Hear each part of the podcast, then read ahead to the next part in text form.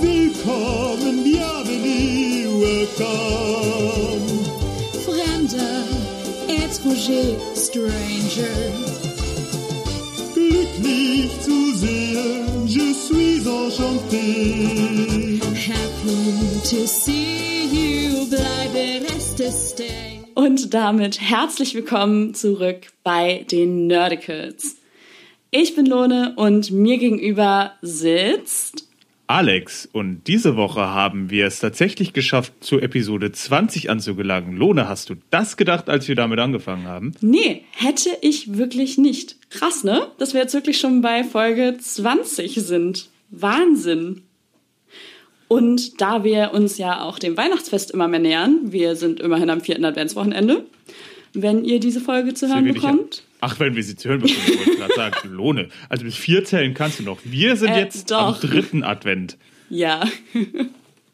Aber wenn ihr diese Folge zu hören bekommt, sind wir bereits am vierten Advent und darum dachten wir, wir machen mal was Weihnachtlicheres, was ihr auch wahrscheinlich so ziemlich alle selber schauen könnt, ohne irgendwie groß auf YouTube rumzusuchen und euch in den Tiefen zu verlieren.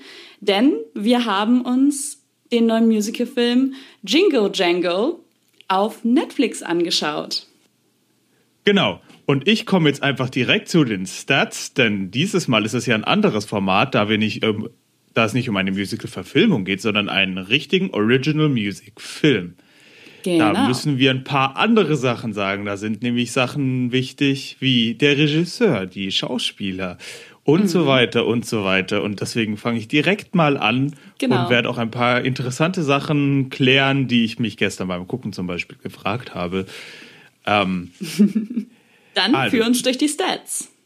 Jingle Jangle, A Christmas Journey ist äh, ein amerikanischer Weihnachtsmusical-Fantasy-Film aus dem Jahre 2020, geschrieben von David E. Talbot. Habe ich natürlich erstmal nachgeguckt.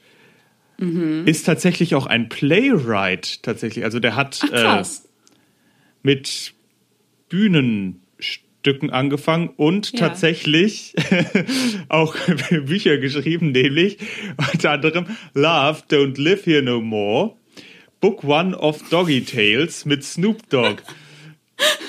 okay. Ja, gut. Aber das heißt, äh, da haben sie auf jeden Fall sich jemanden rangeholt, der Erfahrung mit, äh, mit dem Theater hat.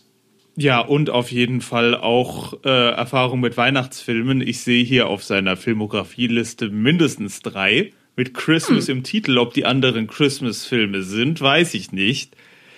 Naja, Ähm. lässt sich vermuten, ne? also ich weiß jetzt nicht, ob bei äh, The Fabric of a Man, ob das jetzt wirklich ein Weihnachtsfilm ist. Keine Ahnung. Oder Baggage Claim. Mag sein, kann aber auch nicht sein. Aber wenn du sagst, da sind schon mal drei mit Christmas im Title, Das sind allerdings auch die letzten drei. Kann sein, dass er sich jetzt mehr drauf spezialisiert, das weiß ich nicht. Ähm, wir haben als Hauptdarsteller in diesem Film Forrest Whitaker als Geronicus Jangle. Äh, Ja. Ganz interessant, ich habe sofort gedacht, Moment, also nicht der Junge, sondern der Alte, kommen wir gleich Aha. dazu, ähm, ist Forrest Whitaker. Genau. Und ich habe Anfang gesagt, den kenne ich doch, den kenne ich doch. Und das Ich ist mir auch. relativ schnell aufgefallen. Ich weiß nicht, woher du ihn kennst, aber ich kenne ihn tatsächlich aus Rogue One, A Star Wars Story, wo er, ich habe seinen Namen vergessen, aber einen highly asthmatic Typen spielt mit einem komischen Akzent und einer Stimme, die so klingt. Deswegen war ich etwas Right. überrascht, dass der Kerl tatsächlich singen kann. Woher kennst du ihn denn? Ich, äh, ich habe es ich hab's irgendwie noch nicht ganz rausgefunden, aber das Gesicht kam mir auch sofort bekannt vor. Tatsächlich. Also ähm, irgendwo habe ich dieses Gesicht auch schon gesehen. Hm.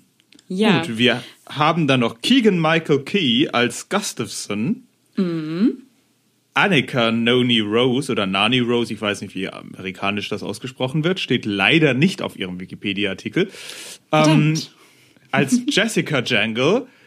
Äh, Annika ist auch die englische Stimme von Tiana aus Küss den Frosch oder Princess and the Frog.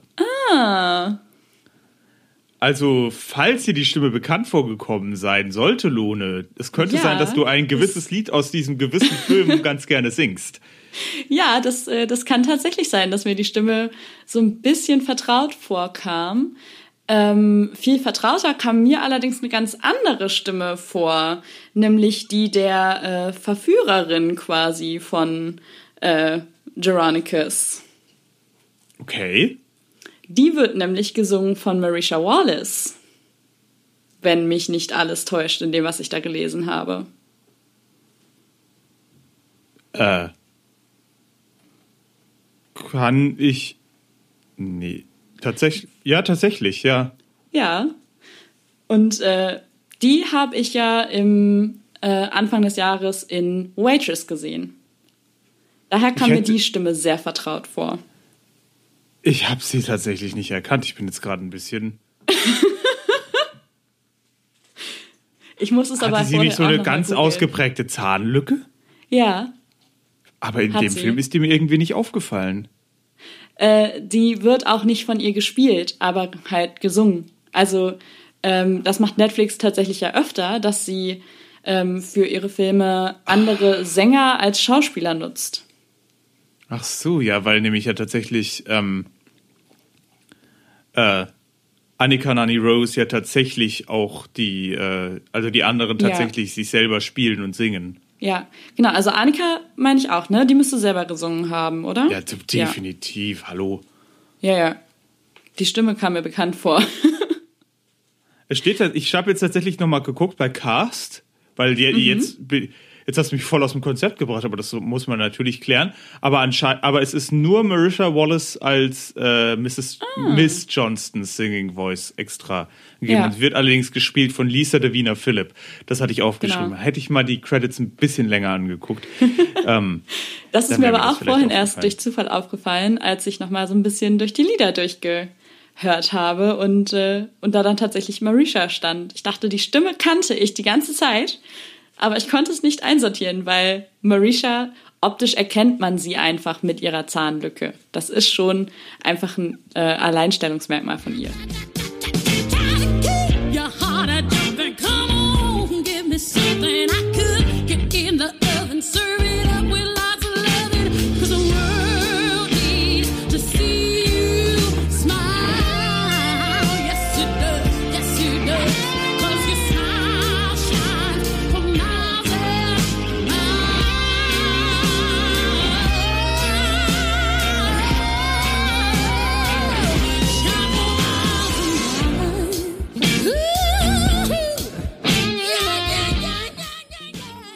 Deswegen war ich auch gerade so, Ja. hä, was? Hat, die jetzt eine Zahnspange? ge- Was? Und ihr Gesicht? Was zur Hölle? Ja. Das ist doch nicht die gleiche Frau. Nee, Ähm, gut, aber jetzt- die gleiche Stimme. Äh, jetzt bin ich komplett raus. Ach ja, Castles. Und wir haben noch Madeline Mills, die Darstellerin der jungen Journey Jangle, Ja, als sozusagen Debüt-Performance, Introducing. Mhm. Und Ricky Martin als Don Juan, die böse Puppe. auch eine sehr witzige Performance, die er da abliefert. Muss man einfach ganz ehrlich so sagen. Aber da können wir später genauer drauf eingehen. Ja, da äh, stimme ich dir auch nicht so ganz zu, aber Okay. Ähm, das äh, soweit zu den Stats. Die Songs sind tatsächlich von Philip Lawrence und John Legend und auch Michael Diskind und Davy Nathan. Ich habe nicht genau, also auf Wikipedia stehen nur die äh, ersten beiden Namen, die anderen beiden standen aber in den Credits. Ja. Deswegen schätze ich mal, dass die auch äh, wahrscheinlich Orchestrierungscredits oder Text geschrieben oder sowas. Ja, Weiß ich wahrscheinlich. nicht so genau. Ähm, ich finde, man hat übrigens auch sehr deutlich gehört, welcher Song von wem stammt. Es war fast gar nicht auffällig, welcher Song von John Legend kommt und welcher Nein. eher von Philip Lawrence. Das, Nein, ach, was, wo, wo denkst du hin? Das war doch nicht auffällig. wobei, Philip La wobei Philip Lawrence ja auch für Bruno Mars geschrieben hat. Also vielleicht Ja. ist es auch nur so ein, äh, äh, so ein Bias, weil man halt eben John Legend Songs kennt. Aber Mhm. ja, also ich denke auch, aber ja, wenn man, wenn man wirklich nach dem Klischee geht, dann äh, wäre schon sehr deutlich, welche von John Legend stammen. Äh, und ein Score von John Dabney. den, Mhm. äh, zu dem ich noch ein paar Sachen später zu sagen habe, Ah. weil ich natürlich immer auf sowas achte. Okay. Also, da möchte ich später auf jeden Fall nochmal drauf eingehen. Das ist alles, was ich dazu sagen wollte. Ähm, der Film wurde tatsächlich in Norwich gedreht. ja. Also ich habe mich nämlich auch die ganze. Zeit gefragt, wo sie, wo sie das äh, gemacht haben. Warst Mhm. du in Norwich? Ich glaube nicht, ne? Nee, war ich nicht, äh, habe aber sehr viel davon gehört, dass es so niedlich und schön sein soll und dass man sich das doch eigentlich tatsächlich mal gut anschauen könnte. Und tatsächlich, was ich mich gefragt habe, ist natürlich, wann sie das gedreht haben. Ne? Hm, Ja, ich mich Und auch. Allerdings bei so einer großen Produktion, es ist tatsächlich letztes Jahr gedreht worden. Mhm. Allerdings wahrscheinlich die ganzen On-Set-Szenen zuerst. Principal Photography. Finde ich auch immer so witzig, dass die ähm, den Dreh als Principal Photography bezeichnen. Das ist, Ja. ich meine, streng genommen ist es das ja, aber ich finde es trotzdem witzig. Äh, Im Juni 2019. Und da haben Ach, sie definitiv nicht die Außenszenen gedreht. Nee, nein, sehr sicher nicht.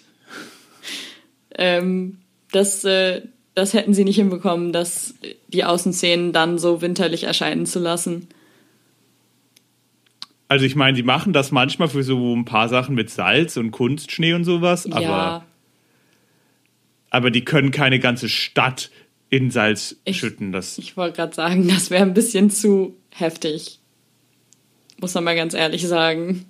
Ähm, so, jetzt bin ich mit den Stats durch. Genau, dann Willst du mich, willst du uns noch mal ein bisschen durch den Film führen, damit äh, unsere Zuschauer so ein bisschen wissen, worum es geht? Weil ich glaube, das ist jetzt im Vergleich zu Chicago nicht so bekannt. Da Genau. sollten wir mal eine grobe Zusammenfassung bieten. Das denke ich auch. Genau, ich führe euch einmal kurz durch den Film. Und zwar beginnt der Film im Grunde mit einem kleinen Mädchen, äh, das quasi am Vorabend des Weihnachtsfests vom Feuer sitzt ähm, und dort ähm, seltsame Aktivitäten sieht. Und ihr Bruder tut das Ganze so ein bisschen ab, so, ach Quatsch, nein. Und dann kommt die Oma und beginnt den beiden eine Geschichte vorzulesen. Und zwar die Geschichte von Geronicus Django, dem größten Erfinder aller Zeiten, der einen ganz, ganz tollen ähm, Laden hat, da in diesem kleinen Städtchen und super beliebt ist. Und äh, dann kommt gerade quasi so eine neue, äh, letzte Komponente für seine Erfindung an. Und es wird quasi gezeigt, wie er eine Puppe zum Leben erweckt. Äh, allerdings ist diese Puppe so ein bisschen eitel und will, dass alle Aufmerksamkeit ihr gehört und findet das gar nicht so cool, dass Geronicus sie quasi in großen Massen produzieren will, damit jedes Kind so eine Puppe wie ihn haben kann. Und äh, verbündet sich dann quasi mit dem Auszubildenden von Geronicus und zusammen hauen die beiden ab und klauen alle Pläne von Geronicus. Und ähm, dieser Auszubildende, das ist Gustafson, der baut sich dann eben selber ein Spielzeugimperium auf und wird quasi das große Böse dieses Films. Und Geronicus auf der anderen Seite verliert so ein bisschen seine Magie und äh, seine Frau stirbt dann auch kurz später und seine Tochter verlässt ihn dann. Und dann kommen wir quasi wenig, einige Jahre später schon wieder zurück an den Schauplatz und sehen, dass dieser einst so bunte, fröhliche Laden jetzt ja quasi zu so einem kleinen Reparaturshop mehr oder weniger verkommen Also ist. ein, Pawnbroker, Genau, wie heißen die auf Deutsch? Ähm, die genaue Übersetzung habe ich gerade tatsächlich nicht auf Lager, aber das ist so ein bisschen, naja, so ein Reparaturshop. Ein Pfandleiher. Pfandleiher, genau. Das ist ein Pfandleiher. Tatsächlich. Ja, genau, aber der macht halt auch noch so kleinere Reparaturen. Genau. Und ähm, seine Tochter hat inzwischen selber eine Tochter. Und zwar Journey. Und Journey will unbedingt den Großvater kennenlernen und fährt ihn dann quasi auf Einladung eines Briefes, den sie im Namen ihres Großvaters an ihre Mutter geschrieben hat, fährt sie dann auch ihren Großvater besuchen, der sich dann nach ein bisschen Überredung auch darauf einlässt, sie bei sich wohnen zu lassen Und Journey ist ganz neugierig und will natürlich alles über diesen Laden wissen und kennenlernen und ähm, findet dann irgendwann eine alte Erfindung ihrer Mutter, den Buddy 3000, den Geronicus auch quasi versucht wieder ans Laufen zu bringen, aber Geronicus schafft es nicht. Gemeinsam mit Addison, dem jetzigen Auszubildenden von Geronicus, schafft Journey das aber. Gustafson bekommt das mit und will jetzt selber diesen Roboter haben. Ähm, und der klaut dann diesen Roboter und Journey und Addison versuchen diesen Roboter natürlich zu retten, weil sie ja wissen, er funktioniert. Und ähm, Geronicus merkt dann irgendwann, oh je, die beiden sind weg und rettet die beiden dann glücklicherweise aus den Fängen von Gustafson und fängt dann auch wieder an, an sich selber zu glauben. Und gemeinsam kriegen sie dann quasi Buddy wieder ans Laufen und ja, legen damit den Grundstock dafür, dass quasi das Jangle-Imperium wieder aufleben kann und Gustafson bekommt seine gerechte Strafe. Es stellt sich dann heraus, dass. Oder nein, wir enden einfach an dieser Stelle. Auf jeden Fall lässt sich sagen, es ist ein schöner Familienfilm, glaube ich, den man auch echt mit ungefähr jeder Altersstufe gucken kann. Ja, da kann ich dir definitiv nur beipflichten. Ähm, aber wir sind ja ein Musical-Podcast und deswegen soll es uns hier auch um die Musical-Aspekte dieses Films gehen. Und ähm, ich muss tatsächlich sagen, dass es bei mir ein bisschen gebraucht hat, bis ich mich mit dem Ganzen angefreundet habe. Okay, warum? Ich kann das gar nicht direkt sagen. Also ich habe also ich habe mir gestern sehr viele Notizen gemacht, wo ich auch so Theorien aufgestellt habe, was mich jetzt vielleicht davon abhalten könnte, äh, sofort rei äh, das Ganze so äh, aufzunehmen, wie es eben gemeint ist. Okay. Ich denke einfach, ich musste einfach äh, erstmal mich in diese Welt einfinden. Es war mhm. einfach so ein bisschen der Kontrast äh, zwischen dem Setting, dem Verhalten der Leute und der ähm, Musik, wo ich halt aktiv meine, so, meine sozusagen meine äh, kritischen Fähigkeiten in dem Sinne nicht ausschalten konnte, weil es eben erstmal okay. natürlich ein sehr, sehr, deutlicher Kontrast war, denn ähm, es ist jetzt zwar später, wenn wir so die Richtung der Spielzeugfabrik gehen, wird es ein bisschen Steampunk-mäßig, aber bis dahin ist das eigentlich schon mhm. sehr von der Atmosphäre sehr Dickens und äh, viktorianisch angehaucht. Ja, ja, also nicht nur angehaucht, es, ist, es spielt in Norwich, die ganzen Kostüme, alles. Ja, also es ist natürlich es ist natürlich äh, stilisiert und da muss Klar. ich auch definitiv sagen, fantastisch stilisiert. Ich wollte gerade sagen, also ich, ich, bin, ich bin sehr begeistert gewesen tatsächlich von also den. Das, äh, also die Optik finde ich fantastisch. Die ja. Optik, vor allem die Frisuren der, gerade der schwarzen Darsteller Mega mit den ganzen schön. Verzierungen in ja. den Haaren. Ein ja. Traum. Ein Traum. Also ich fand es total schön gemacht von äh, Aber dann, Kostüm und Design. Wunderschön. Ah, es ist halt so, dass äh, ich sage mal, das Musical beginnt nicht, also der Film beginnt nicht sehr subtil. Ja, das stimmt, ja. Und ähm, das erste, was man hört, ist halt eine, also meiner Meinung nach die John Legend sicke Nummer von allen. Mhm. Womit das halt beginnt. Und das ist, es war halt einfach so komisch, wie die Musik die ganze Zeit total whimsical, Weihnachten toll. Und alles ist schön und viktorianisch. Die Leute fallen sich und auf einmal geht ein RB-Beat los und dann war ich erstmal ein bisschen taken aback. Ja. Und die, und dann war großes, großes Spektakel und alles und ich war irgendwie so, ui, ich hoffe, das bleibt jetzt nicht die ganze Zeit so mit diesem krassen Kontrast, weil ich weiß nicht, ob ha. mir das gefallen könnte, gefallen wird. Und deswegen muss ich sagen, so das ha. erste Drittel vom Film habe ich tatsächlich einfach ein bisschen gebraucht, um mich da ähm, drauf vor, darauf einzustellen. Ich, ich, mhm. ich sage nicht, dass es schlecht war, aber ich muss sagen, den Anfang, da dieser Kontrast, vielleicht bin ich auch zu sehr ein Traditionalist, was das angeht. Vielleicht war es einfach nur, weil ich ein bisschen was anderes erwartet habe nach der ganzen Optik und wie das alles losging. Mhm. Das ist allerdings und allgemein habe ich mit diesen, oh, mit diesen krass überproduzierten Sachen bei Musical-Sachen immer so ein bisschen ein Problem. Das ist ja auch mein großes Problem mit, Ja. ähm, wie heißt's, ähm, Greatest Showman, Ja, dass es mir ja. einfach ein bisschen zu sehr poliert ist. Allgemein die Optik des Films. Es hat so ein bisschen, es ist, es war schon stellenweise gerade an den On-Set-Sachen, lustigerweise bei den Sachen, die tatsächlich draußen gefilmt wurden, gar nicht. Mhm. Aber bei den äh, Sachen On-Set war das manchmal dieser, kennst du den äh, Sitcom-Effekt? Ja, klar. Und also die, die Bilder waren einfach ein bisschen zu glatt, die Bewegung war zu smooth. Weißt du, was ich meine? Das war Ja, irgendwie ja, ja. Alles so ein bisschen unangenehm. Und du hast das ja auf deinem Laptop geguckt, wenn ich das Bild richtig gedeutet habe. Ja, Ich habe das halt auf meinem äh, großen Fernseher geguckt und da ist das halt schon ein bisschen aufgefallen. Ich muss tatsächlich sagen, ähm, klar ist mir das auch aufgefallen, äh, auch dieser Kontrast zwischen der Optik und der Musik. Aber ich fand gerade diesen Stilbruch tatsächlich irgendwie cool. Ich mag ja sowas, wenn irgendwie Erwartungshaltungen äh, in passender Weise gebrochen werden. Und ich finde, das war eine Erwartungshaltung, die in komplett passender Weise gebrochen wurde irgendwie. Weiß ich nicht, Naja, finde ich ich witzig, dass du halt jetzt genau irgend- sagst, dass. Ja, ich äh, fand es halt irgendwie nicht passend genug. Ich habe erst gedacht, oh, die äh, Hauptdarsteller sind schwarz. Also ich habe schon irgendwas in die Richtung erwartet. Mhm. Ähm, vielleicht war es mir dann irgendwie im Endeffekt doch wieder zu zahm, weil die Musik war jetzt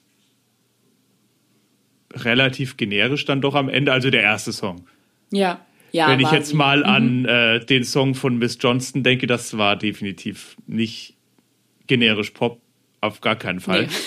Aber ähm, es, war, es war wirklich, glaube ich, dieser erste Song, der halt auch aus ähm, Random Musical der letzten zehn Jahre hätte kommen können, so grob vom Stil Das her. stimmt. Ich habe auch erst geguckt, erst gedacht, im ersten Moment haben das Paul und Pasek geschrieben. Nicht böse gemeint, aber es hätte sein können. Hey! ja, nein, aber ich verstehe, was du meinst. Ähm, Und das ist halt einfach, das ist halt all, allgemein nicht so mein Bier. Die Lyrics sind halt dann oft sehr allgemein und nicht so direkt auf die Situation Ja. bezogen, damit es halt auch als Popsong funktioniert. Das Mhm. heißt, es ist nicht sonderlich in die Story eingebunden. Das heißt, die Story bleibt mehr oder weniger stehen. Und, ähm, und Ja. das ist halt dann auch noch so krass überproduziert. Und das war halt einfach so, ja, irgendwie, wa- wahrscheinlich hat mir der Song an sich auch einfach nicht so gut gefallen. Ja, du- Mhm. Weil später haben sie mir einfach besser gefallen und da hatte ich dann auch weniger Probleme damit. du bist einfach, denke ich, da auch mehr so ein Mensch, der storytreibende Songs mag. So. Also Ja, allgemein. gerade am bist- Anfang, genau. weißt du, was ich meine? Die Handlung geht ja noch nicht mal los Ja, und dann kommt, also natürlich war das der Song, weil er hat sein Paket bekommen, wo die magische Zutat drin ist und Richtig. er freut sich.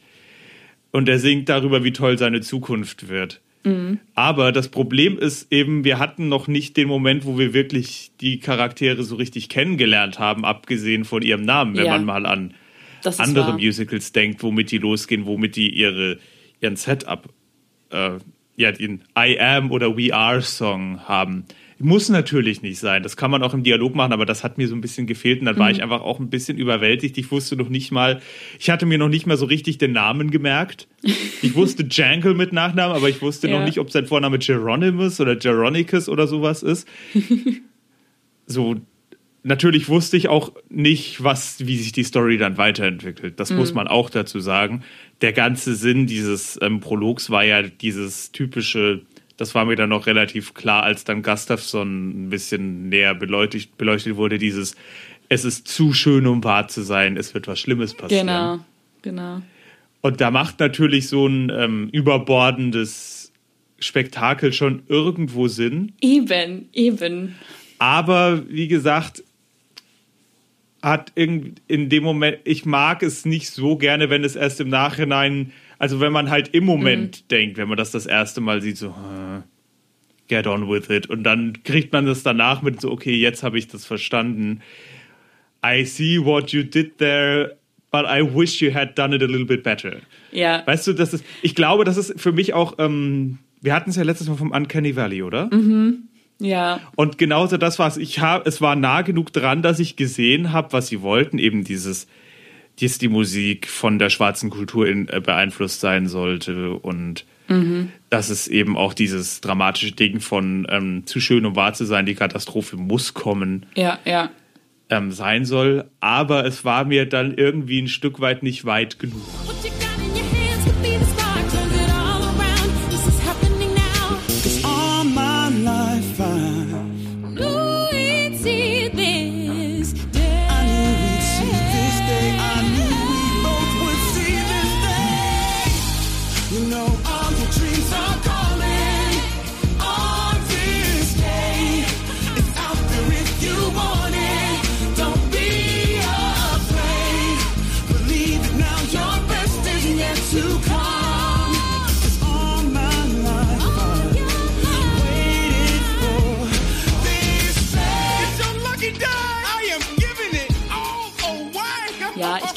Glaube, ich glaube, du sprichst damit auch tatsächlich aus, ähm, was Menschen vielleicht an diesem Film halt oder an Musicals im Allgemeinen teilweise abschreckt. Ähm, wirklich dieses, ja, äh, was, was genau wollt ihr jetzt von mir damit? So, ne? Dieses, warum singen sie jetzt alle auf einmal los? Ich glaube, Ja, genau das gar ist nicht mal das. so sehr, das habe ich schon kommen sehen. Das war halt tatsächlich der Stil der Musik, der mir persönlich dann halt irgendwie doch ein bisschen zu sehr Middle of the Road war. Nein, aber, Und, also so, Ähm, weißt du, was du meinst? Es ist halt Ja, ja. die Story einfach in dem Moment nicht vorangebracht hat und man erst im Nachhinein versteht, warum dieser Song jetzt da war. Ich glaube, das ist tatsächlich so ein Punkt, wo viele. Ich glaube, glaub ich hätte es wahrscheinlich- ich glaube, ich hätte wahrscheinlich besser gefunden, das ist ja, ähm, die, der ganze Film ist ja, wie Lone gesagt hat, der, die Geschichte, die erzählt wird. Ähm, wenn das direkt im Song gestartet hätte. Ich glaube, also Ja. wenn ich da Creative Consultant gewesen wäre, hätte ich das so gestellt, dass es gleich mit der Musik startet, eben dann auch, dann wäre es meiner Meinung nach noch eher, also schon direkt in diesem, ach, es ist alles so toll und bla und alle singen und es ist Magie und alle freuen sich und fröhlich und tanzen. Aber Du findest du nicht, also findest du nicht, dass dieser Moment vorher, Nee, du hättest halt nicht mit dem Song sta starten müssen, aber es war halt der Moment vorher, also gerade die Überleitung in das Ding, das fand ich fantastisch. ja, oder? Also weil, fand ich nämlich auch. Ich fand das genau halt- richtig. Der Ton, also die Überleitungen fand ich allgemein, also Immer. meine Lieblingsparts waren fast das, wo äh, keine Menschen, sondern Puppen auf dem Bildschirm zu sehen waren, weil das einfach so unglaublich kreativ und schön war. Also das war das anzusehen, da habe ich mich jedes Mal drauf gefreut. Ja, genau. so- Also das, das äh, muss man auch noch sagen. Also dieser Also Mix da hätte ich noch Stile. keine Musik gemacht. Das war halt vorher so, die Musik war ruhig, die Stimme der Großmutter war so schön. Mhm. Ach, und man war so entspannt. Ja. Und vielleicht habe ich auch einfach den Bass auf meinen Boxen zu hoch aufgedreht, aber ich bin so hart zusammengefahren, als der Song begonnen hat. Es war also ohne Vorwarnung, bam! ist was dran. Ja. Ich, ich, ich kann es nicht sagen. Und, das, und, das, und den Schock musste ich dann erstmal ein bisschen verkraften. Und vor allem, weil ich auch das Gefühl hatte, dass so, so die ersten, ich sag so, die ersten 30 Minuten der Film jetzt auch noch nicht selber richtig gewusst hat, ähm, was sein Publikum sein Ja. soll, weil stellenweise, wenn du jetzt mal an Miss Johnston denkst, ne? Ähm, sagt dir der Begriff Horny Jail etwas? Äh, tatsächlich nicht. Also, es gibt immer dieses, wenn du zu horny bist, dann go to horny jail. Und Miss Johnston ist schon, Okay, ja. ja, puh, ne? Äh, deren Säfte äh, sind aktiv, würde ich mal sagen. Ne? Ja, doch. Vielleicht, ganz Und- eventuell. Und zehn Minuten später, nach dieser Nummer, also wir haben erst Drama, kommt dann dieses von nochmal vom Voice-Over, ganz klar deswegen, weil irgendwelche Kinder äh, vergessen haben, wer Gustafsson ist. Nochmal wird nochmal gesagt, ach ja, Gustafsson, der Typ, der das gestohlen hat, hast du das etwa vergessen? Ja. So, wei- weißt du, dieser Ton, diese Tondissonanz, das hat sich ab dem Moment, fand ich, war es dann sehr konsistent. Aber das ist mir halt so ein bisschen aufgefallen, dass sie halt anfangs irgendwie noch nicht so ganz, dass ich da fand, dass der Ton noch nicht so ganz einheitlich war, als ob das jetzt an ja, ganz junge Kinder geht, plus Familie, oder ältere Kinder plus Familie. Das war so ein bisschen weird. Ja, ich, ich verstehe, was du meinst, aber also ich finde, ähm, da haben sie eigentlich eine ziemlich gute Balance geschafft, dass eben ähm, nämlich bis zum Ende, dass sowohl jüngere Kinder plus Familie als auch ältere Kinder plus Familie gucken können. So. Und ich glaube, gerade darum hat es dann vielleicht auch am Anfang ähm, diese Nudges, die dann vielleicht so ein bisschen drüber auch waren. Ja. Ja, es war halt, also es Gebraucht. waren halt stellenweise keine Nudges in dem Sinne. Es war jetzt Ja. nicht, also was Miss Johnston da macht, ähm, ist jetzt nichts, was man äh, sagt, so das ist ein Wortspiel, was man nur als oder eine Referenz, die man nur als Erwachsener versteht. Nee, also natürlich, worauf sie wirklich aus ist, das verstehst du als sechsjähriges Kind nicht. Nein.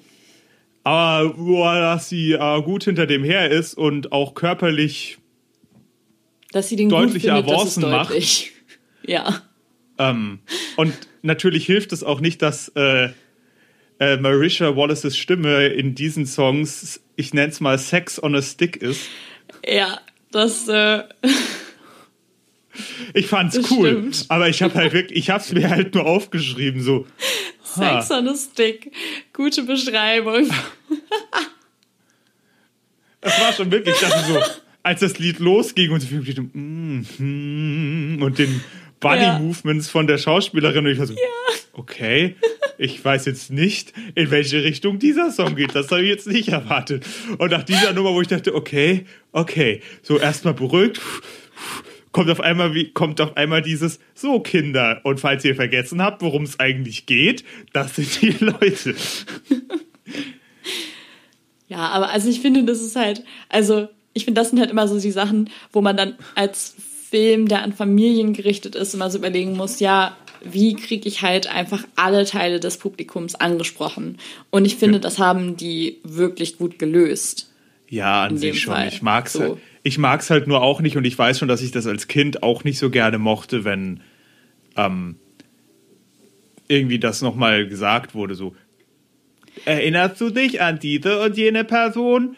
Keine Ahnung, da habe ich mich schon als Kind immer ein bisschen verarscht gefühlt. Ja. Das ist bis heute, das mag ich nicht so gerne und das solche Sachen finde ich halt Aber es hat halt nicht unnötig. jedes Kind diese Aufmerksamkeitsspanne beim Film gucken.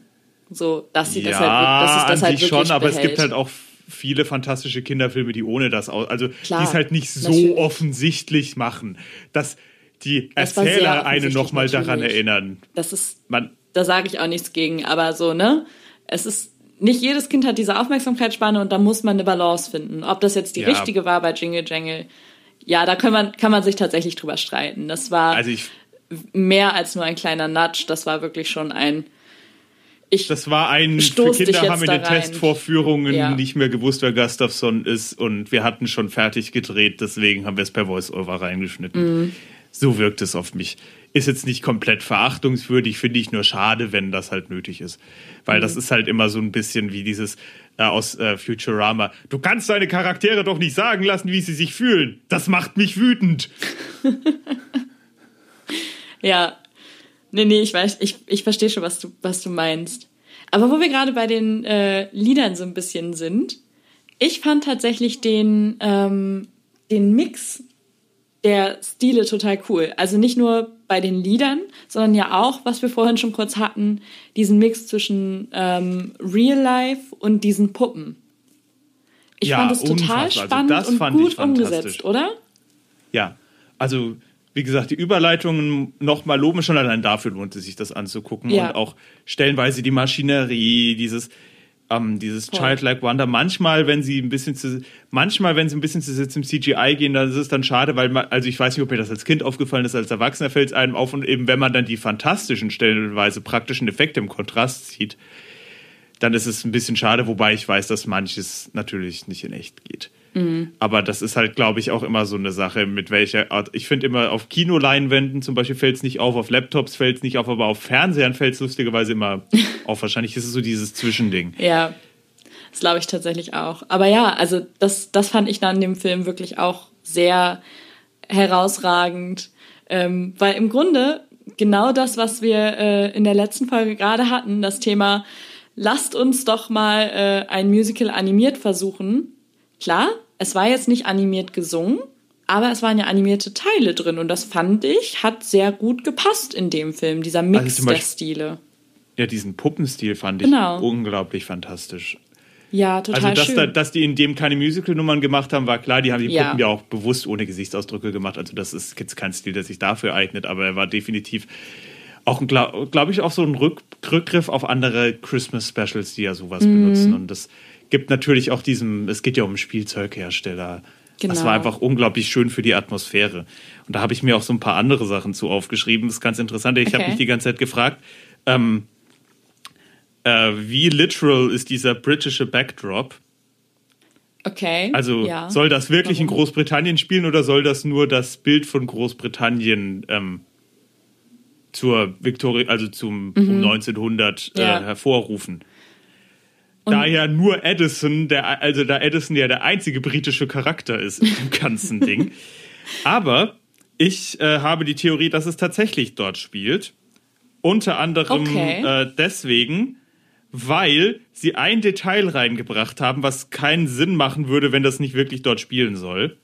Nämlich, hast du mal geguckt, auf welcher Seite Miss Johnstons Truck die, das Steuerrad hat? Ja.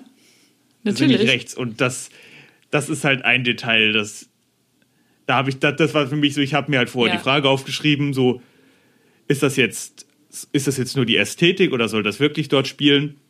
Und dann kam dieser Wagen und so, mhm, okay. Ja, da hätte ich jetzt zum Beispiel, also ich würde zum Beispiel sagen, ähm, das ist eine fiktive Realität, die sehr nah ans viktorianische England angelehnt ist.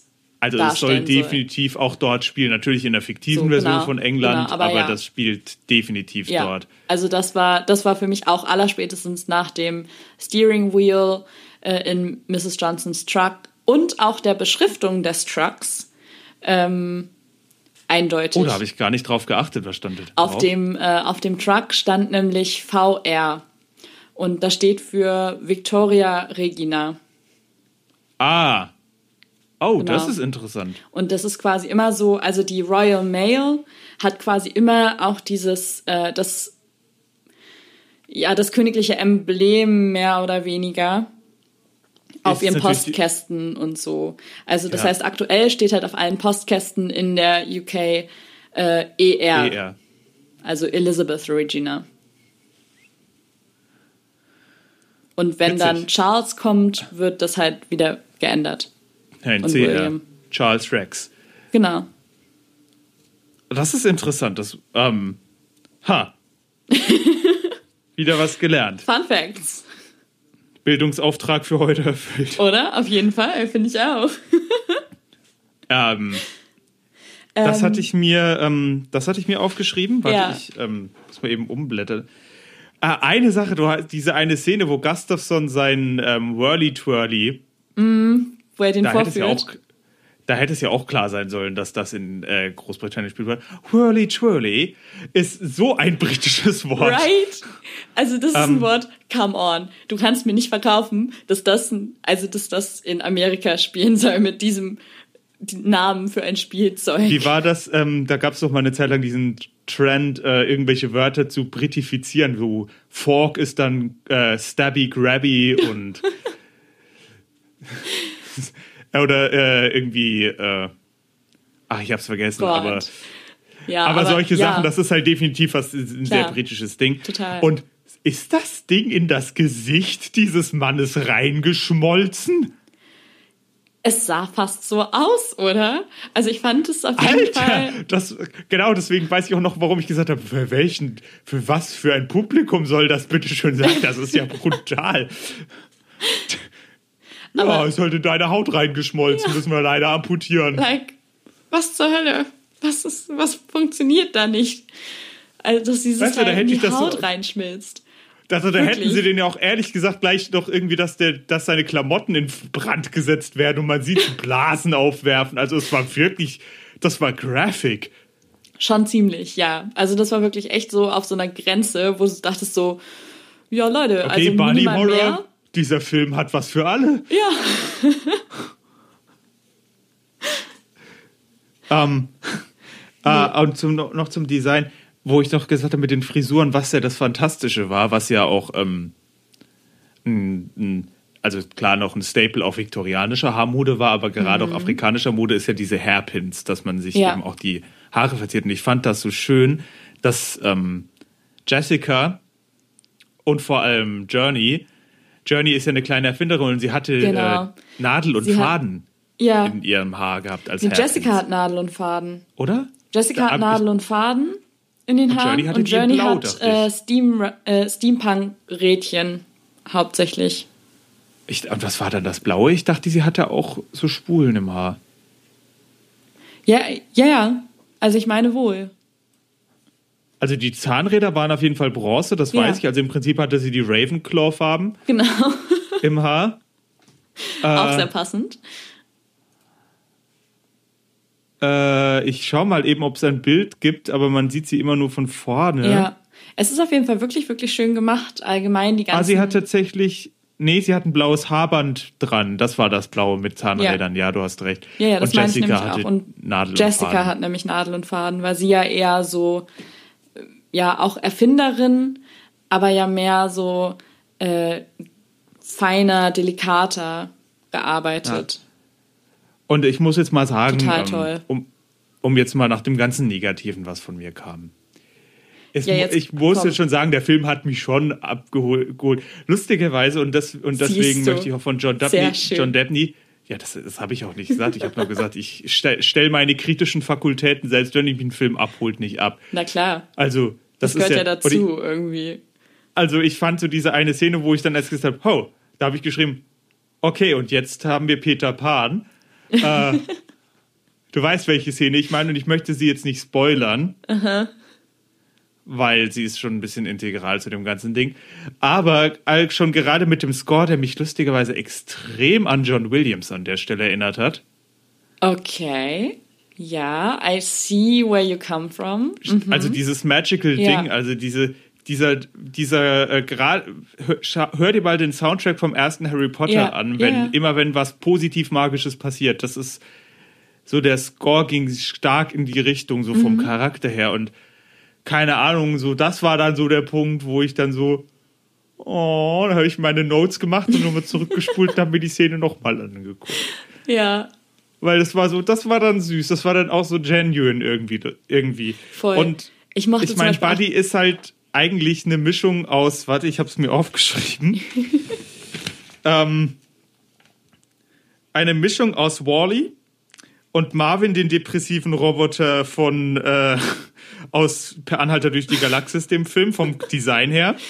Also das stimmt, Marvins Körper ja. Mhm. mit Wallys Gesicht und einem Super Nintendo Controller. Der hat genau die Form, Entschuldigung. Ich habe das nur, ich habe das so aufgeschrieben. Aber trotz allem, Diese Vergleiche, Alex.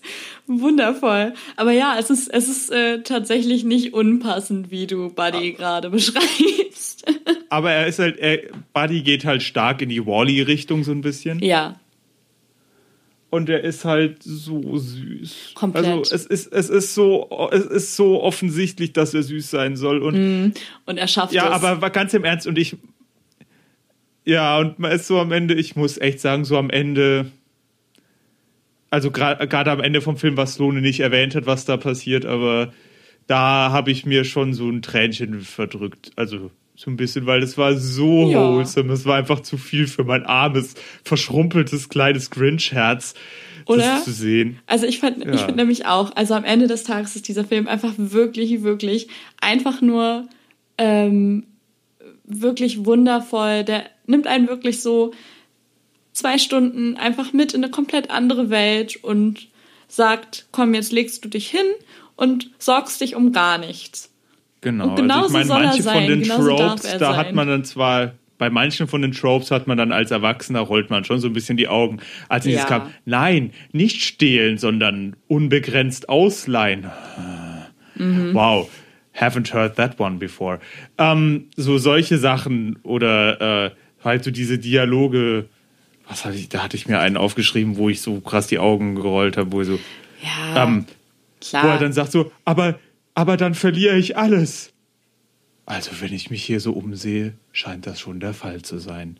ja, genau. We get it. Allerdings, die Sachen ist halt natürlich für kleinere Kinder, die haben halt noch, die haben halt noch nicht so viele Filme mit genau diesen Sachen gesehen. Insofern Ja, ist schon klar. Das hat man halt als Erwachsener gesehen und das ist eben auch die Sache zu Ricky Martin, die ich hatte. stimmt, da wolltest du ja nicht drauf eingehen. Es ist einfach nur, dass ich dachte so, mhm, okay. Also vor allem, als ich, ich hatte Ricky Martin erstmal nicht erkannt. Als an Ja. der Stimme. Aber das ist so, okay, wow, äh, der Hispanier mit dem Akzent ist der designierte Bösewicht und der Verführer. Hm, Gut. kein Ja. Fan. Außerdem fand ich äh, Ricky Martin als den gestiefelten Kater sowieso viel besser. Sowieso. Sowieso. Nein, aber also. ich meine, ich kann es verstehen, da vor allem, weil es halt auch eine äh, die Puppe als Matador dargestellt war. Ja. Und Matadoren gelten ja als sehr eitel und genau. Also ich finde. es, es greift schon alles hin. Ich weiß es nur nicht. Also mich hat es halt ein bisschen genervt und das. Mhm. Ich mag diesen Charaktertyp allgemein nicht so gerne. Ja, Also. ich, ich bin von dem Charaktertyp als solches so der heißblütige Spanier, der, ähm, der dann zum Bösewicht wird. Das ist auch so eine Charakter-Throw, die ich auch nicht unbedingt cool finde. Aber ich finde, hier hat es irgendwie gepasst durch das Matador-Outfit. Und wie du halt schon sagtest, so, äh, Kinder haben halt auch noch nicht so viele Filme mit solchen Tropes gesehen. Und dann äh, ist es eigentlich eine Trope, die sehr witzig ist, die, glaube ich, gerade Kindern viel Spaß macht auch. Lune, ähm, kleine Sache. Falls du das Wort nochmal benutzt, das ist Trope, da ist kein H drin. Ja, Just saying. Bevor uns dann irgendwelche wütenden Zuschauer, also die eine, die mir immer Kommentare schreibt, Hi Gwyneth, ähm, dann schreibt, dass wir das die ganze Zeit falsch benutzen, dann äh, stelle ich das doch hier mal richtig. Ja. Ich, ich muss halt wirklich sagen, er tagt schon an den Heartstrings und natürlich ist das irgendwie, das Design erinnert stark an Wally. Andererseits, wenn du halt ein Fernglas-Design fürs Gesicht nimmst, dann, was ja im Prinzip Wally ist, na klar. Wally hat ja im Prinzip ein Fernglas. Wenn du Ba- Basic Designs machst, dann bist du über kurz oder lang, kommst du bei solchen Sachen rum. Natürlich, natürlich. Und was ich auch cool finde, dass dieser Roboter tatsächlich süß ist, weil oft ist es so, dass Sachen, die süß wirken sollen in Kinderfilmen, oft auf, als Erwachsener eher so ein bisschen gruselig sind. ja, ich Aber das ist halt immer die Gefahr, meinst. Gerade bei so einem Roboter. Und ich finde es auch gut, dass sie ihn nicht zu sehr anthropomorphiziert haben, auch Mhm. mit seinem Verhalten. Weißt du, was ich meine? Ja, ich auch. Also ich finde es sehr cool, wie er gehalten ist. So, er ist halt wirklich klein und knuddelig, so in dem wie er dargestellt ist, dass man auch als Erwachsener denkt so, oh ja, niedlich, knuffelig, so und auch nicht zu sehr vermenschlicht halt einfach. Ja, Ja, er ist halt einfach, er ist halt einfach ein Rob er ist halt einfach ein Roboter, keine krasse KI. Er scheint ja auch Genau. eher so wie so ein Furby mehr oder weniger zu nur das Ja. sagen zu können, was zu ihm gesagt wurde. Also seinen Namen. genau. Aber er war einfach ganz süß und auch diese Perspektive aus seinen Augen fand ich immer so niedlich. Ich fand zwar Oder? so ein bisschen, ich fand, ähm, er war jetzt, wo, also jetzt mal rein dramaturgisch gesehen, hätte man noch ein bisschen mehr mit ihm machen sollen, dass ich wirklich um ihn gekehrt hatte, weil ich war schon so, ach nee, bitte jetzt crush den nicht, aber er wird wahrscheinlich nicht gecrushed werden, natürlich nicht. Nee. Aber es war so ein bisschen so, hm, okay, ich fühle noch nicht wirklich, also ich habe jetzt noch keine richtigen Gefühle für den Roboter an sich, weil ich auch weiß, dass es Pläne gibt, die nochmal zu bauen. Also das fand ich so ein bisschen schade, dass man irgendwie den Roboter als Charakter noch so ein kleines bisschen so, dass man denkt, nein. Aber er war halt schon süß. Und die Szenen mit, Ja. dem, mit dem, was der Roboter kann, die waren so niedlich. Die sind echt cute. Und gerade deswegen hätte ich es mir halt gewünscht, weil der, weil das so ansonsten so ein gut umgesetzter Charakter ist. Das ist so Mhm. bei mir so eine Sache. Ähm, allerdings hat dieses Musical, muss ich jetzt einmal noch sagen, Ja. einen meiner Pet Peeves bedient. Und ich Oh. habe zum Glück hat es das nur einmal gemacht. Nämlich folgendes. In der Nummer von Miss Johnston, Miles and Miles, Ja. ich hasse es, wenn Charaktere in Musicals kommentieren, dass gesungen wird. Das ist nicht self-aware, das ist nervig. Ich wusste, dass das kommt. Ich wusste es. Aber ja, ich verstehe genau, was du meinst. Weil da, dann, dadurch hast du auch das Publikum ja geprimed, das zu hinterfragen. Wow. Ja. Ich bin da auch nicht unbedingt ein großer Fan von. Aber ich fand, ich muss ganz ehrlich sagen, das hat mich jetzt auch nicht so gestört, wie es dich scheinbar gestört Es hat. war, es, es, es hat mich dort in der Nummer, es hat sich noch so in Grenzen gehalten. Also es wurde nicht hinterfragt, dass gesungen wird, sondern eher, dass sie auf einmal ihre eigene Boygroup dabei hat. Ja, genau. Allerdings mag ich es halt trotzdem nicht so gerne. Also es hat mich nicht wirklich aufgeregt. Ich hatte nur Angst, dass es öfter passiert. Und das ist halt schade, wenn man in einem Film, wo man eigentlich so ein bisschen abschalten und mit, wenn sowas passiert. Ich finde halt, also ich, ich finde halt, ähm, beim ersten Mal dachte ich auch so, muss das jetzt unbedingt sein? Ähm, Fand es aber auch nicht so schlimm, wie du jetzt gerade das sagst.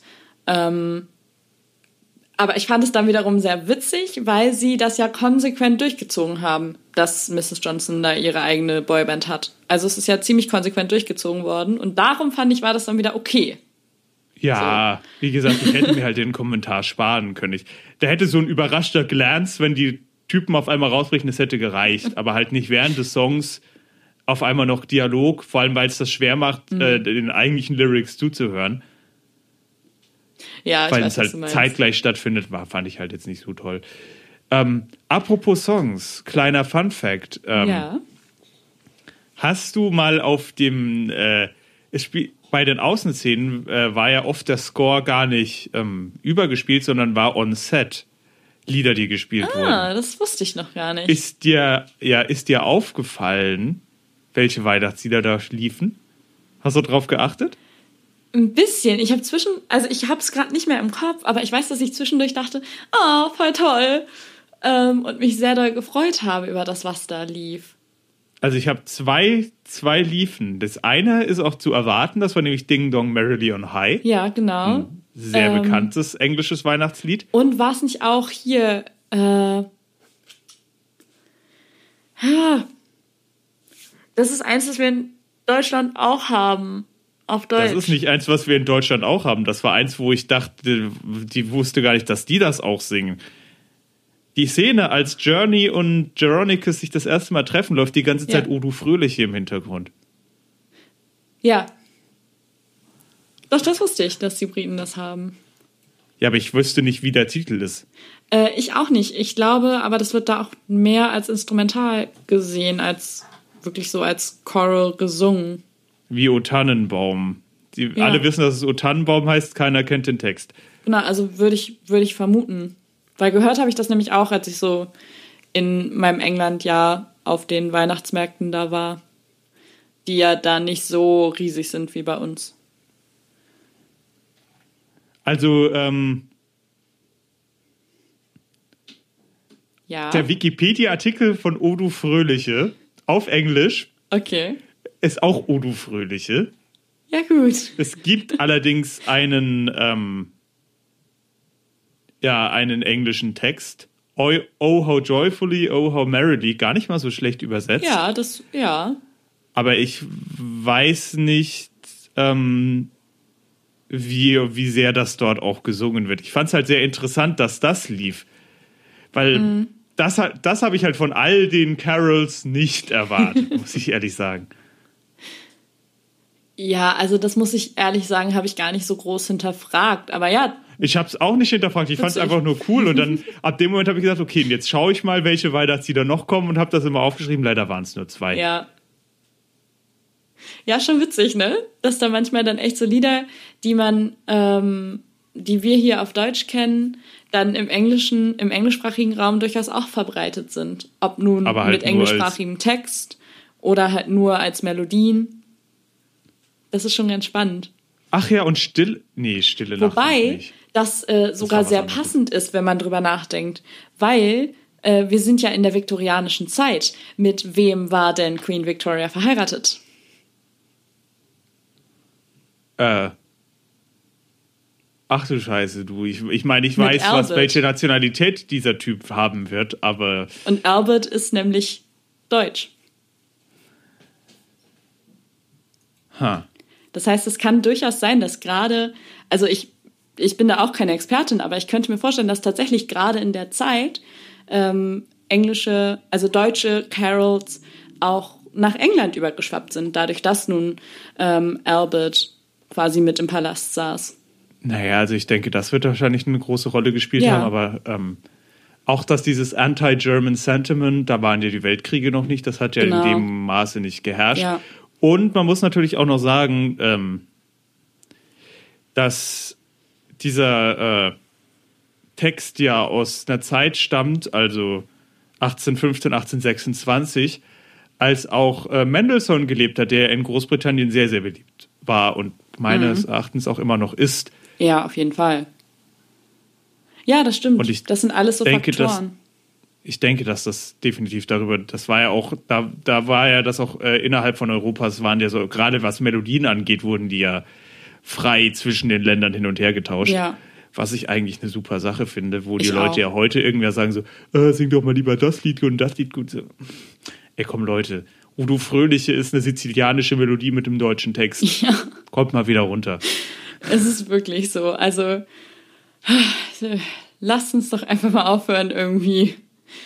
Zu es ist sagen, doch gut, dass man sich auch ein Stück weit gegenseitig befruchtet. Eben. Natürlich ist es, natürlich ist, ich mag dieses Ausschlussprinzip nicht. Natürlich ist es schade, wenn ein Lied, was einem gefällt, dann weniger Beachtung findet. Das ist, das kann ich schon verstehen. Aber, aber es ist, man kann ja beides machen. Eben, also es hat ja auch jeder Spaß einfach an anderen Liedern. So. Und natürlich würde niemand zum besinnlichen äh, Teil des Festes oder in der Kirche All I Want for Christmas is You singen. Aber wenn man einfach mal so richtig blöd Plätzchen backen will, dann mache ich nicht Udo Fröhlich an. Nee, sondern wenn ich einfach Plätzchen backen will mit Freunden, dann mache ich äh, richtig schön Last Christmas, All I Want for Christmas is You und Co. an. So, das ist doch klar. Irgendwie, weiß ich nicht. Ist halt, ist halt Weihnachtspop und Eben. Es macht ja auch Spaß. Und genau das ist es. Das ist halt auch so ein bisschen, das ist, ich will es nicht Popcorn-Kino nennen, sondern ich finde, das ist eher so Zuckerstangen-Kino, was dieser Film war. Ja. Genau. Ich fand zwar so ein bisschen stellenweise den Camera-Work, also wahrscheinlich war das auch Absicht. Er hat mich tatsächlich erinnert an, du kennst doch diese CBS Live-Musicals, oder? Ja. oder waren die auf ABC? Ich weiß es nicht. Ja, aber ich weiß auf jeden Fall, was du meinst. So dieses ähm, äh, maximal in die Halbnahe, keine ähm, Close-ups auf den Gesichtern, oft Bo Full-Body-Shots, man sieht das ganze Set. Ja. solche Sachen. Also das, das ist auch so ein bisschen dieses Bühnenfeeling hat. Also das ist mir aufgefallen, also gerade im Vergleich zu modernem, moderner Cinematografie ich war sehr gut. viel, sehr viele White Shots. Ja. Hat mir sehr gut Ich gefallen, tatsächlich. Stellenweise fand ich also bei den Musical-Nummern fand ich es absolut passend. Ich fand es manchmal bei den Dialogen, wenn es so intensiv geworden ist, hätte ich mir gewünscht, dass dann manchmal so bei den ganz ernsten Stellen, Mhm. gerade bei der Stelle mit, ähm, wie heißt er? Komm, Ja? Gustafsson und äh, Journey in dieser dunklen Gasse. Oh ja. Da hätte ich mir noch ein Bild, da hätte ich mir zum Beispiel was gewünscht, ein Kamerawork, was ein bisschen dramatisch und ein bisschen intensiver ist. Das hätte Kinder jetzt auch nicht so direkt zum Heulen gebracht. Weil dann hätte man auch die Bedrohung verstanden, wenn man nicht die ganzen Implikationen hinter seinem Verhalten. Ja. Also die ist ja immer so ein doppelter Boden bei Filmen, alles hat eine weitere Bedeutung. Und das war schon, wo ich auch dachte, wo ich mir aber auch dachte, so schade eigentlich. Weil dadurch hat er sich halt auch so ein Stück weit ähm, von, vom Redemption wegbewegt, was vielleicht auch der Sinn war.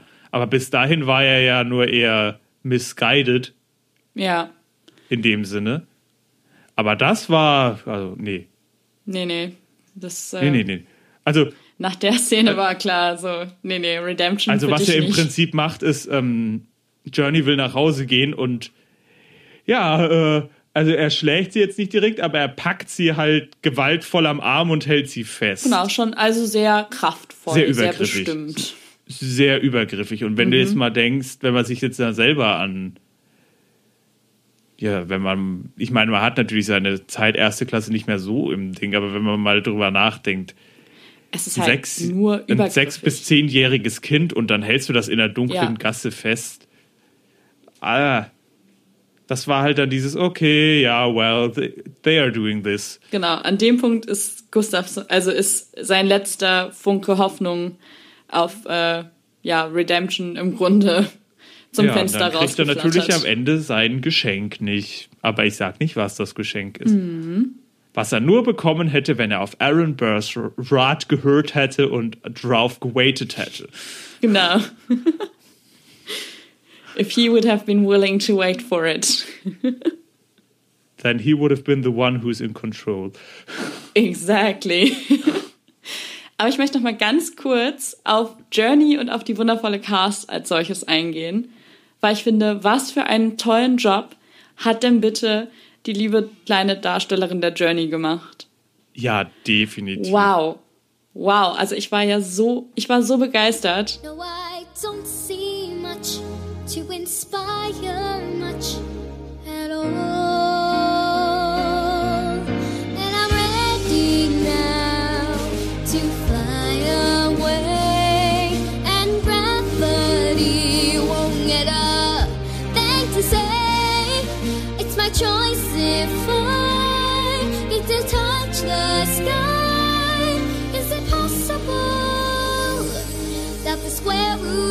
impossible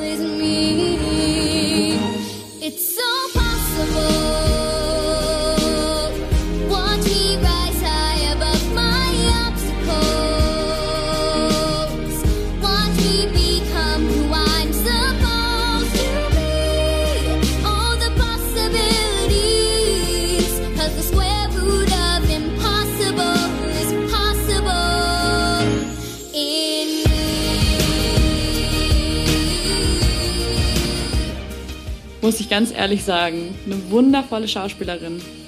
Ja, war natürlich ein bisschen schade, dass äh, ihr Kindergegenpart Addison nicht ganz so krass war und das ist halt immer im Kontrast mit ihr aufgefallen. Sie war so reif. Also Ja. ich finde, bei Kinderschauspielern ist es oft so, dass man äh, das in den Augen auch ganz viel sieht, wie also diese schauspielerische Reife und das war richtig krass.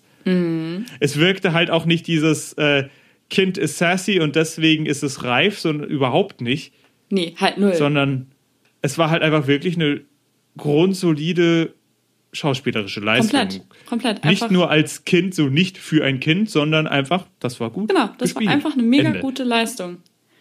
Und ähm, ich bin tatsächlich sehr begeistert, wie toll divers dieses Casting gelungen ist. Also, Ja, und vor allem das Schöne war, es war halt wirklich, ja, keine Sache. Also man Genau. hat nicht drüber nachgedacht. Es war einfach, es war einfach sozusagen, effortless. mein es Gedanke halt war, so. wenn man das so sieht, ne, warum nicht gleich so? Eben, warum kann das nicht, also warum kann das nicht immer so funktionieren? So wundervoll, wie das in diesem Film funktioniert hat, denn äh, die gesamte Cast hat einen fantastischen Job gemacht. Also äh, ich bin, ich habe jetzt keinen Schauspieler, wo ich sagen würde, ja, puh, fand, fand ich jetzt eher nur so. Also Edison fand ich ein mäßig. bisschen, fand ich stellenweise ein bisschen schwach. Also was er süß gemacht Ja. Mhm. hat, waren so diese Szenen, wenn er sich gefreut hat oder sowas. Aber diese Stelle, wo er sich äh, wo er sich verstecken musste, ah, also mehr intensiver also- war das dann halt nicht. Und dann noch, oh Schande, ich hab's nicht direkt reingeschafft, in das Ding zu kriechen. Ach komm, ja, hier, nee, nehmen wir trotzdem, sieht eh keiner. Ich hab's gesehen. Nein, die waren halt nicht, also es waren nicht alle perfekt, aber es war alles in allem total stimmig, eine sehr tolle Cast und so divers darf es gerne öfter sein auf den Leinwänden und in den Filmen, die so Was hast- produziert werden. Definitiv. Und wa- was ich noch sagen möchte, wie hast du denn reagiert, als der Film, und das wird jetzt unsere Zuschauer wahrscheinlich komplett, äh, die das noch nicht gesehen haben, komplett aus der Bahn werfen, wenn sie denken, oh, schön, schöner Roboter, Spiel, Spaß, Freude, Magie, als das ganze Ding auf einmal mit Oberstufenmathe und Quantenphysik angefangen hat. I'm Das out. so, Mein erster Gedanke war, I'm completely out. Ich äh, glaub denen jetzt einfach, was die mir erzählen. Ja, ja, komm, also Oder? die Wurzel von dir? unmöglich. Also ich beschäftige mich schon damit. Ich sage mal so, auf Englisch funktioniert das auch ein bisschen besser, weil sie ja ganz oft von Derivative reden. Mhm. Ja. Der Begriff Ableitung klingt halt nicht ganz so wissenschaftlich, wenn man das einfach so sagt. Ja. Ähm, Das habe ich auch. allerdings, schon als es dann irgendwie geht, ja, und Glaube kollabiert die Wellenfunktion. Mhm. Also, ich weiß, worauf ihr anspielt. Und das ist jetzt, ja, die Theorie ist halt witzig. Es waren halt sozusagen immer dieses äh, wissenschaftliche Begriffe kombiniert mit äh, Whimsy. Mhm. Also die, die Quadratwurzel aus unmöglich und die Ableitung von Genau. äh, möglich und halt eben auch Glaube kollabiert die Wellenfunktion. Für diejenigen, die es nicht wissen, in der Quantenphysik ist die Wellenfunktion einfach der Status der Objekte und Beobachtung kollabiert sie und kollabiert heißt einfach nur, dann sehen wir das, was ist. Es ist im Prinzip, wenn man, es ist jetzt nicht das Thema hier, es ist weniger, das ist der einzige Teil an der Quantenphysik, der gar nicht mal so kompliziert ist, das zu verstehen, der Rest schon. ähm, Ja. vor allem die Mathematik, da, da steige ich komplett aus. Ich fand es halt nur witzig, dass immer mal wieder so Begriffe reingeworfen sind. Aber sie waren zumindest konsistent. Also Ich es war auch. jetzt nicht so wie äh, Early Star Trek, wo irgendwelche Begriffe ausgedacht wurden. Mhm. Ob die mathematischen Symbole, die geschrieben worden sind, immer perfekt damit übereinstimmen, das weiß ich jetzt nicht. Nee, ich nämlich auch nicht. Also ich fand es auch, ich fand es sehr schön, wie das eingebracht wurde irgendwie. Das hat sehr gut gepasst. Was du gerade schon meintest, so dieses, diese Mischung aus äh, realer Quantenphysik und whimsical, äh, wie du es gerade so schön gesagt hast.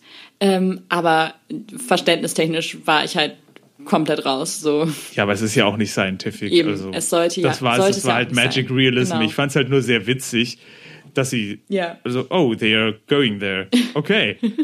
Das ist ja, mal gucken, wie weit sie es treiben. Das war immer so dieses Ding. Und ich habe immer auf so einen neuen Begriff gewartet, genauso wie bei Mhm. den Weihnachtsliedern.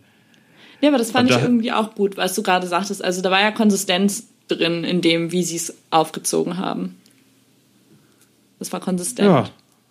Allgemein, der Film war bis auf den Anfang mit dem etwas holprigen Tonsetting eben auf der einen Seite dieser, dieses erzählerische und nochmal erinnern. Übrigens, Gustafsson gibt's auch noch, kontrastiert mit einer super horny Postbotin und einem Typen, den eine Maschine ins Gesicht schmilzt. Ja. Ja. Also ab dann Ja. war es allerdings konsistent ist der Film an sich schon. Man muss halt Auf jeden Fall. man muss halt wissen, was, äh, was, worauf man sich einlässt. Ich würde gerade sagen, also ich bin ja jetzt nicht der riesigste Fan von Great Show, Greatest Showman und mir hat es auch sehr gut gefallen. Ich glaube, Leute, die Greatest Showman mochten, Mhm. denen wird der Film doch nochmal, also der, die werden deutlich weniger Kritikpunkte ich, haben als äh, ich. Das kann ich bestätigen. Also ich fand Greatest Showman ja fantastisch und ich bin auch von Jingle Jangle sehr begeistert. Und äh, kann eigentlich nur sagen, wenn ihr über die Feiertage noch was Schönes zum Gucken braucht, was vielleicht nicht das zehntausendste Mal Charlie und die Schokoladenfabrik oder ähm, was guckt man noch? Kevin allein zu Haus sein Eine soll. für Aschenbrödel, meine Fresse. Drei Nüsse für Aschenbrödel. Wenn ihr also mal was Neues sucht über die Feiertage, there you go. Jingle Jangle ist euer Film. Definitiv. Was ist dein Fazit? Ich würde sagen 7,5 von 10, aber hat mich trotz, aber, also ich sag mal, die Summe ist nicht ganz so groß wie die Qualität mancher Einzelteile. Und, aber dafür ist es das definitiv wert, gerade wenn man äh, kreative Übergänge, diese Puppensachen und Ja.